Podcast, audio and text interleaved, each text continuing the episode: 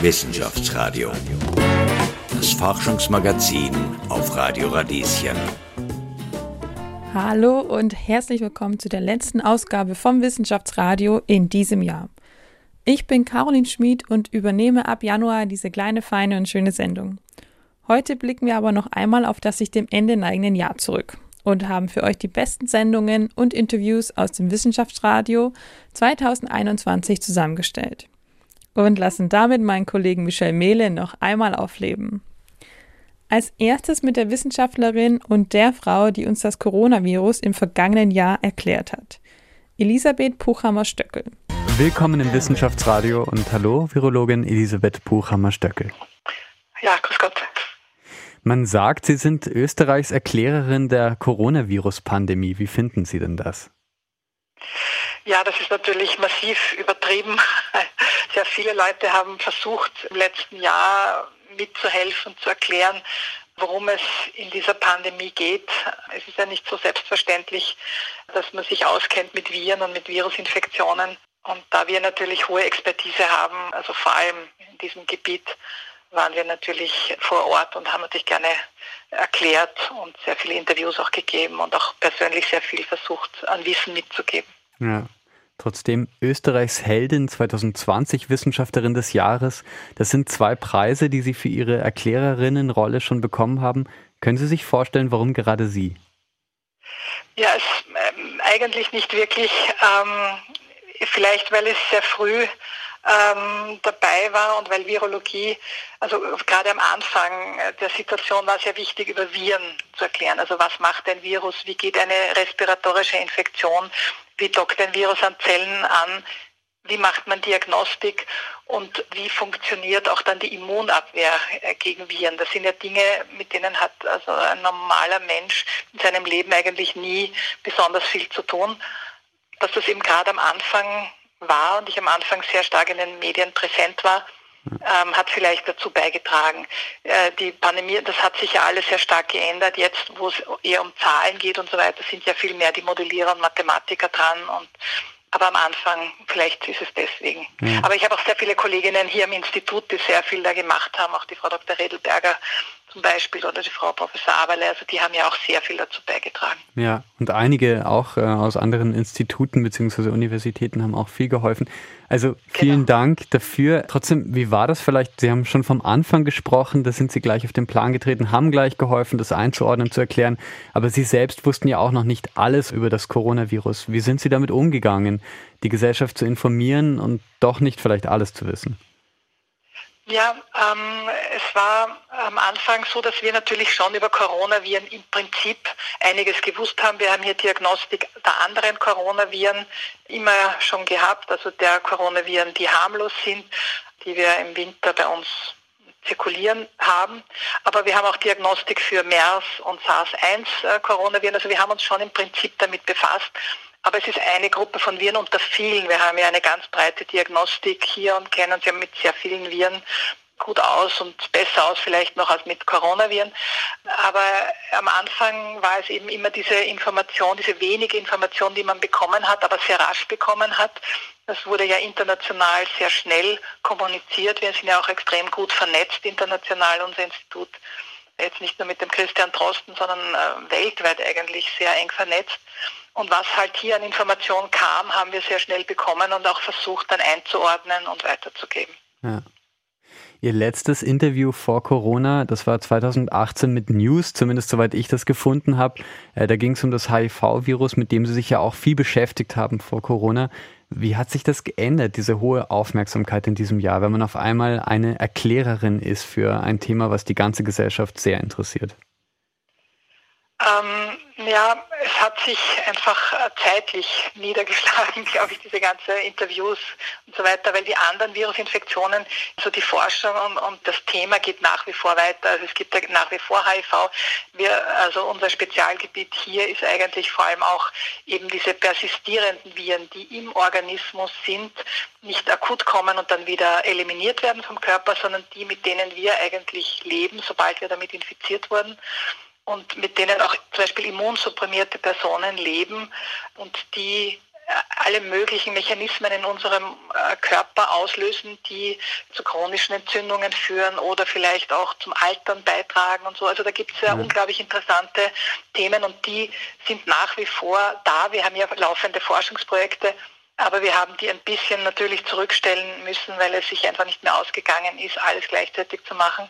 Aber wie gesagt, sind nach wie vor da und nach wie vor hochspannende Projekte auch die. Ja. Ja. Kommen wir auch gleich im zweiten Einstieg sozusagen heute noch ähm, dazu, würde ich aber jetzt noch einmal ganz kurz fragen, gibt es auch Dinge, die Sie im Umgang mit der Öffentlichkeit heute anders machen würden? Ja, ich habe nie wirklich viel nachgedacht, ähm, sondern es war einfach, ähm, die Frage war eigentlich immer, äh, sehr sachbezogen auf das Virus, auf die virologischen Seiten. Und das habe ich eigentlich versucht zu erfüllen. Also ich habe nie wie äh, Einzelne, also die Mehrzahl der Virologen macht das ja ganz ähnlich wie ich. Einzelne Virologen gehen eher hinaus, sagen, man müsste dieses tun und die Politik sollte solches tun. Das habe ich nie gemacht. Und ich glaube, das war äh, auch gut so.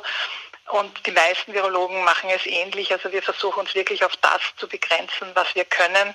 Und äh, wir verstehen sehr viel von Viren, viel weniger von gesellschaftlichen Prozessen. Also ich glaube, es war ganz okay, eigentlich.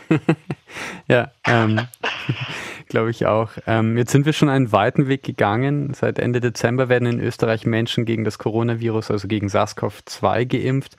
Was schätzen Sie? Werden wir Corona 2021 endlich kontrollieren können? Also ich hoffe schon. Also die, ähm, die Zeichen stehen sehr gut. Ähm, wir haben jetzt die ersten Impfungen schon begonnen. Es kommt eine große Impfstrategie, beginnt dann im Jänner. Es gibt eine klare Priorisierung und schon die Ideen, wo impft man wen.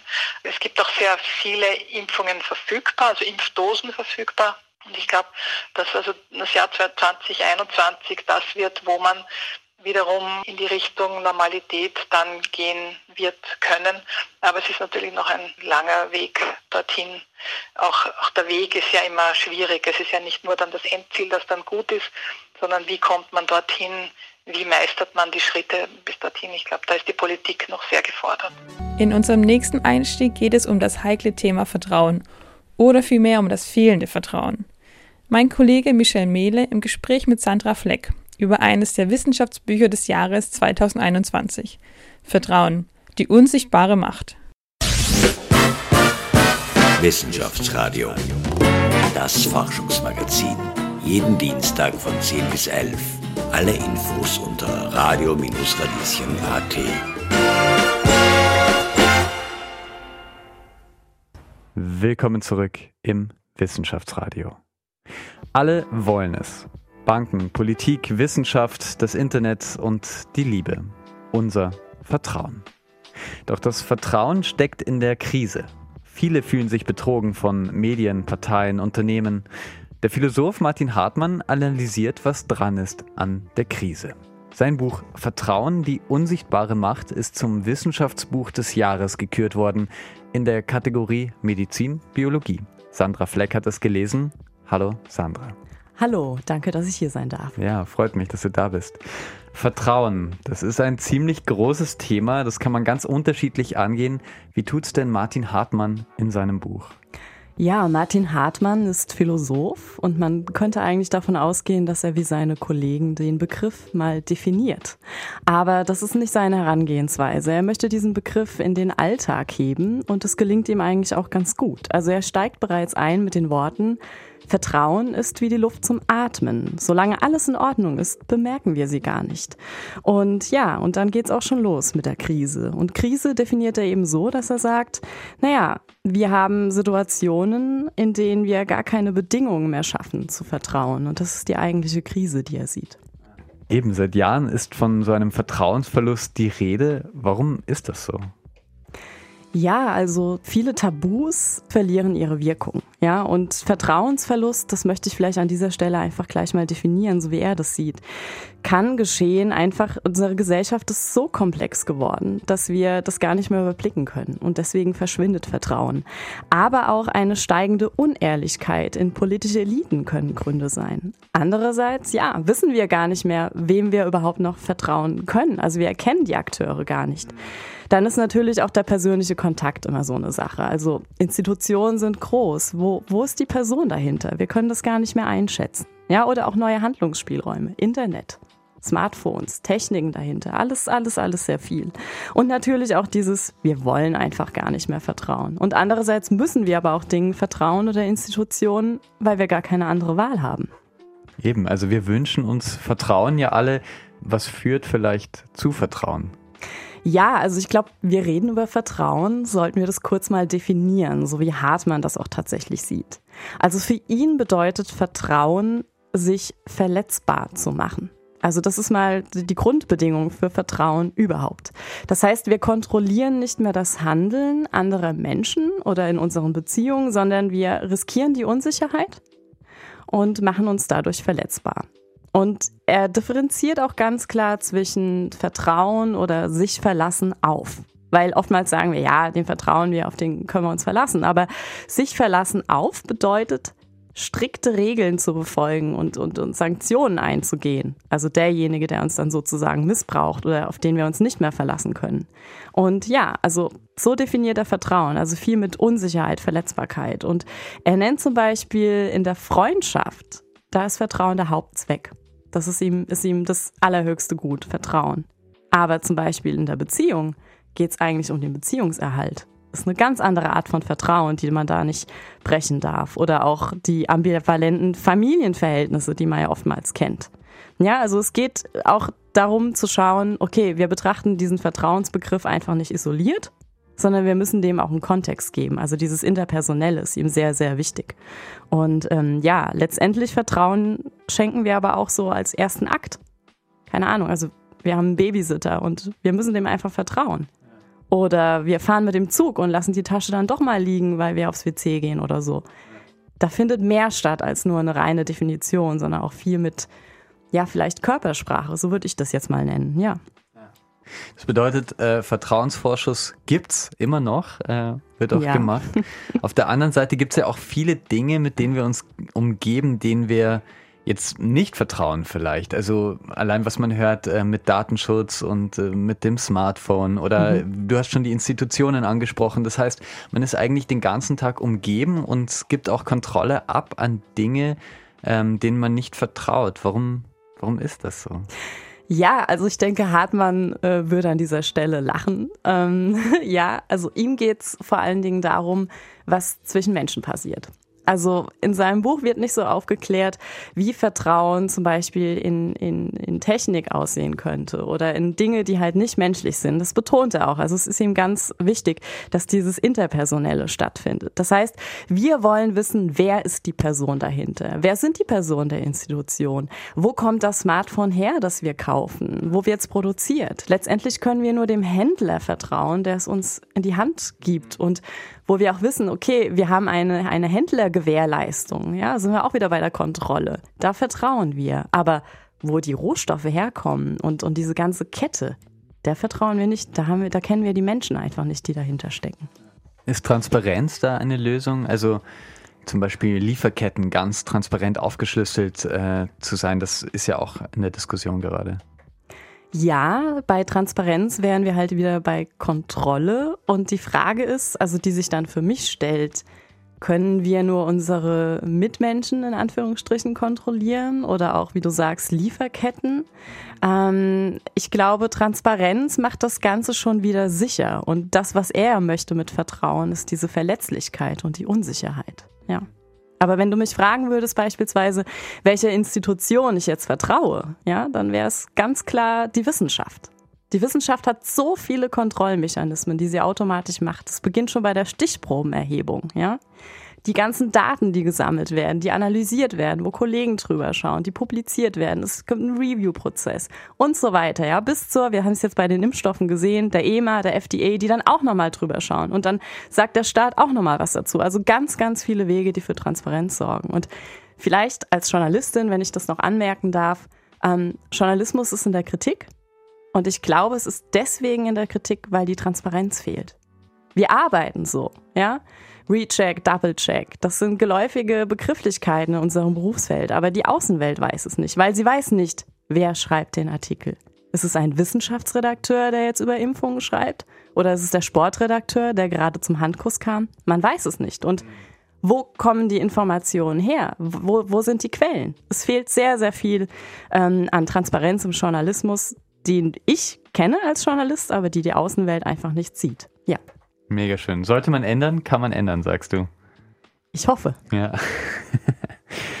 Dieses Buch, da geht es irrsinnig viel um Vertrauen und äh, Martin Hartmann sagt eben, man soll öffnen, man soll sich verletzlich zeigen. Gibt es aber auch Situationen, in denen es Sinn macht, nicht zu vertrauen? Ja, also das Gegenteil von Vertrauen wäre ja sozusagen Misstrauen, wobei er mich jetzt rüpeln würde, weil er, man kann es nicht so getrennt betrachten laut ihm. Also es sind keine Gegenpole, Misstrauen und Vertrauen, sondern es schwingt immer irgendwie beides so in der Luft. Und wenn er von Misstrauen spricht, spricht er vor allem von der Lüge. Also Lüge definiert er als strategisches Motiv. Das heißt, man ist sich dessen bewusst, dass man lügt. Es gibt eine Absicht dahinter. Und ähm, das sorgt generell für Unsicherheit und Irritation bei denjenigen, die eben vertrauen wollen. Und es ist eben immer die Frage, ja, manchmal merkt man so eine Lüge auch. Er spricht dann auch von offener Lüge und ja, soll man die annehmen? Soll man das einfach abnicken oder darf man darauf reagieren? Was tut man da? Und oftmals ist es so, dass Beziehungen ja auch wachsen oder Vertrauensverhältnisse wachsen, indem solche Brüche und Enttäuschungen, die man ja tagtäglich dann doch erlebt oder hoffentlich nicht so häufig, ähm, mit anderen ausgestanden werden. Auch das kann für Vertrauen sorgen.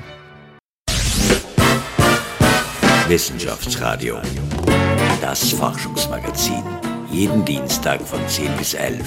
Alle Infos unter radio-radieschen.at. Willkommen im Wissenschaftsradio und willkommen Sascha Klotzbücher von der Universität Wien. Ja, hallo. Sie sind China-Wissenschaftler, Sinologe, sagt man auch. Ganz kurz, was machen denn Sinologen? Ein Sinologe oder eine Sinologin beschäftigt sich mit China oder mit dem Chinesischen oder mit dem Sinophonen, wie es heißt. Also es ist eine Regionalwissenschaft, wo wir uns die verschiedenen Aspekte in und um China anschauen. Und neuerdings natürlich auch das chinesische oder viele chinesische Mitbürger in Europa oder in Amerika. Und es ist ein Studienfach, das in Österreich nur an der Universität Wien im Moment studiert werden kann. Derzeit eine der brennendsten Debatten ist die um sogenannte Umerziehungslager in der chinesischen Provinz Xinjiang.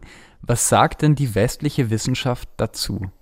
Die westliche Wissenschaft hat lange dazu nichts gesagt und es gibt einen Wissenschaftler, der ist Deutscher, heißt Adrian Zenz und sitzt in den USA und er hat mehr oder minder im Alleingang dieses Thema auf die Agenda oder auch das Wissen über diese Umerziehungslage eigentlich auf die Agenda äh, gesetzt, äh, indem er seine Forschungen, die er dazu gemacht hat, in wissenschaftlichen Publikationen veröffentlicht hat. Adrian Zenz, das ist wirklich das prominenteste Beispiel. Ähm, der darf seit einiger Zeit nicht mehr nach China einreisen. Das Einreiseverbot, das gilt auch für andere ForscherInnen und Institutionen, die sich kritisch mit diesen Lagern in Xinjiang beschäftigt haben. Wie funktioniert denn Wissenschaft, wenn man in das Land, äh, das man beforscht, gar nicht mehr einreisen darf? Das ist sehr schwierig. Adrian Zenz hat auch seine Forschung von außerhalb China gemacht. Er ist also nicht nach Xinjiang gereist, um äh, die Lage zu besuchen, sondern er hat mittels des Internet die Lager, ihre Größe, äh, ihr Aussehen, ihre Funktion untersucht und anhand von diesen Zahlen, die er dort eben in bestimmten Kreisen gefunden hat, das hochgerechnet auf die Gesamtbevölkerung.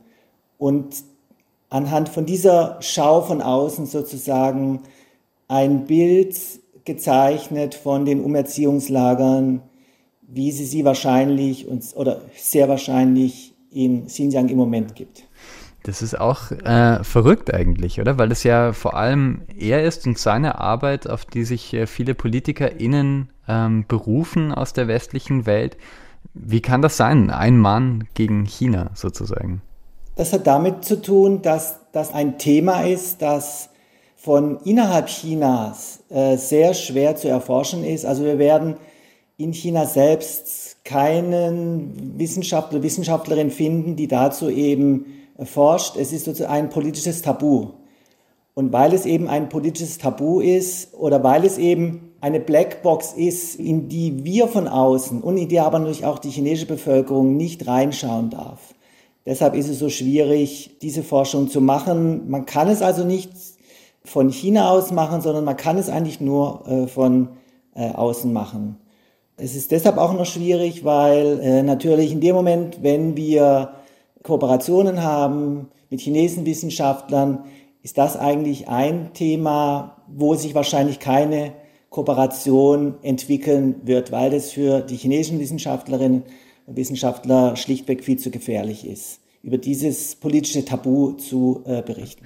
Sie waren ja auch selbst mehrere Male in China. Wir kommen dann auch noch zu Ihren Forschungsreisen, darüber würde ich noch sprechen, aber vielleicht ganz kurz, ähm, wie man denn von außerhalb forscht, wenn es so schwierig ist, ähm, irgendwie kritische Dinge innerhalb eines Landes zu besprechen. Ich nehme jetzt mal zum Beispiel Adrian Zenz war seit über zehn Jahren nicht mehr in China. Wie beforscht man einen Gegenstand, den man nicht äh, selbst erfahren kann? Also geht es zum Beispiel um die Lager. Wie, wie macht er das?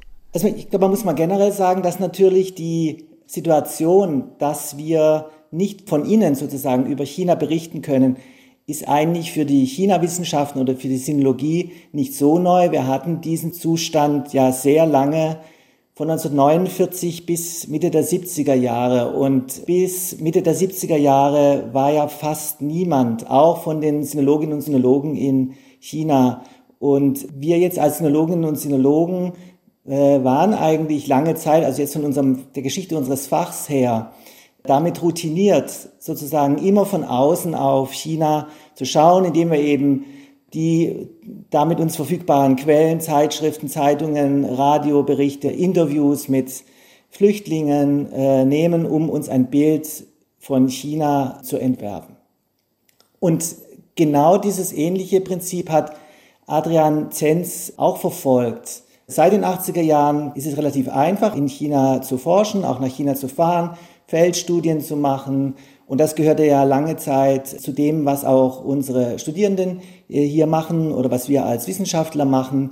Und Adrian Zenz sozusagen ist für dieses Thema eigentlich in einen Modus zurückgegangen, den es lange Zeit schon gab, dass wir nämlich nur von außen und ohne chinesischen Kooperationspartner uns mit äh, China beschäftigen. Und er hat eben sich den Umerziehungslagern über das Internet angenähert.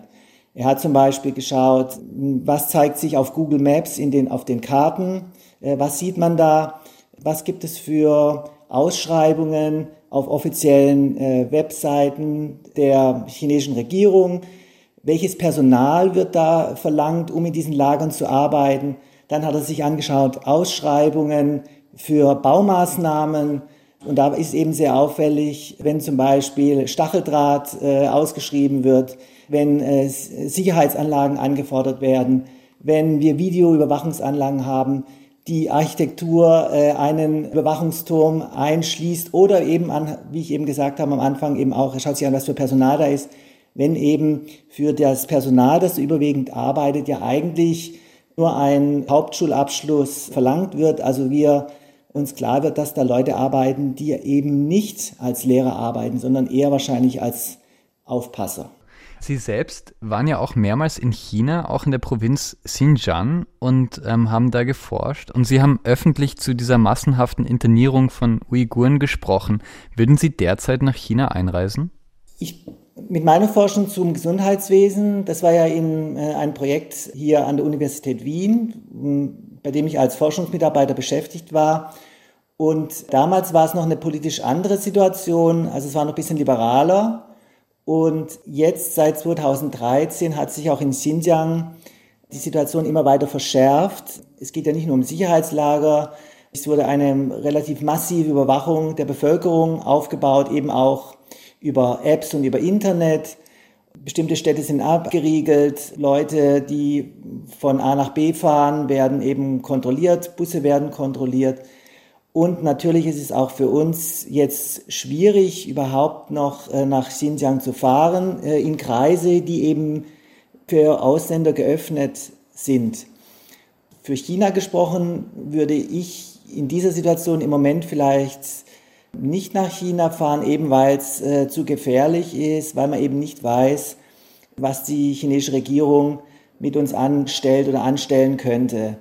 Die Gefahr besteht, wie gesagt, das ist ja eben der auch aktuelle Fall, der durch die Presse ging, dass in Kanada die äh, Tochter des Besitzers, eben die von Huawei, verhaftet wurde. Daraufhin mehrere Tage später zwei Kanadier in China auch äh, verhaftet worden sind mit irgendeiner Begründung, äh, sie hätten dort Spionage geleistet und wo aber relativ klar ist, dass es darum geht, sozusagen eine Art von Pfand zu haben, die jetzt äh, hochgerechnet werden gegen diese Frau, die in Kanada sitzt und die eben möglicherweise nach, äh, in die USA ausgeliefert werden soll.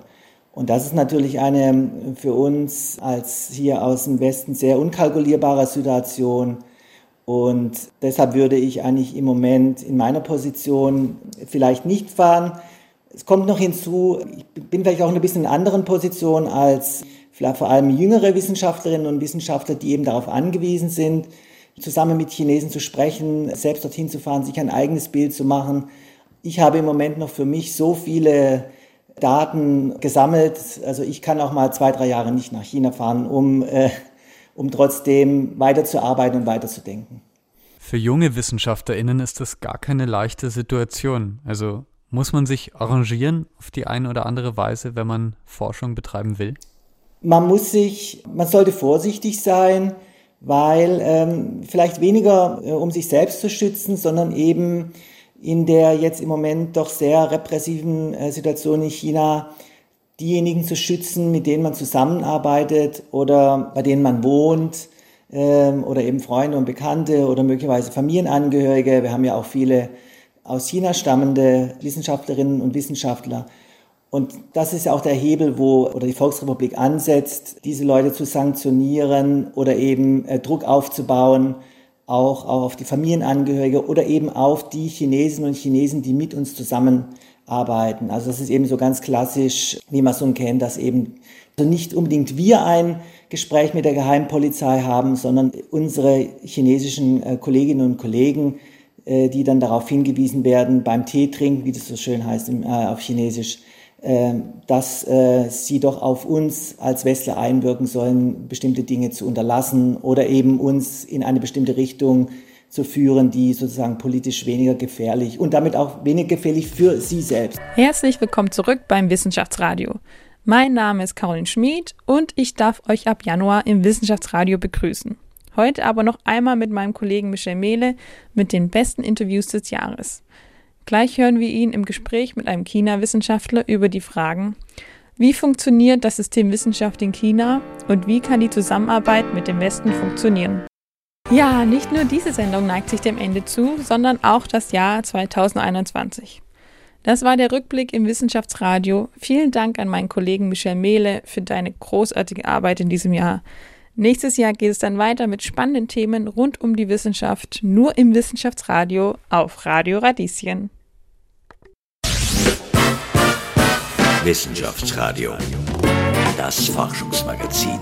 Jeden Dienstag von 10 bis 11 alle Infos unter radio-radieschen.at.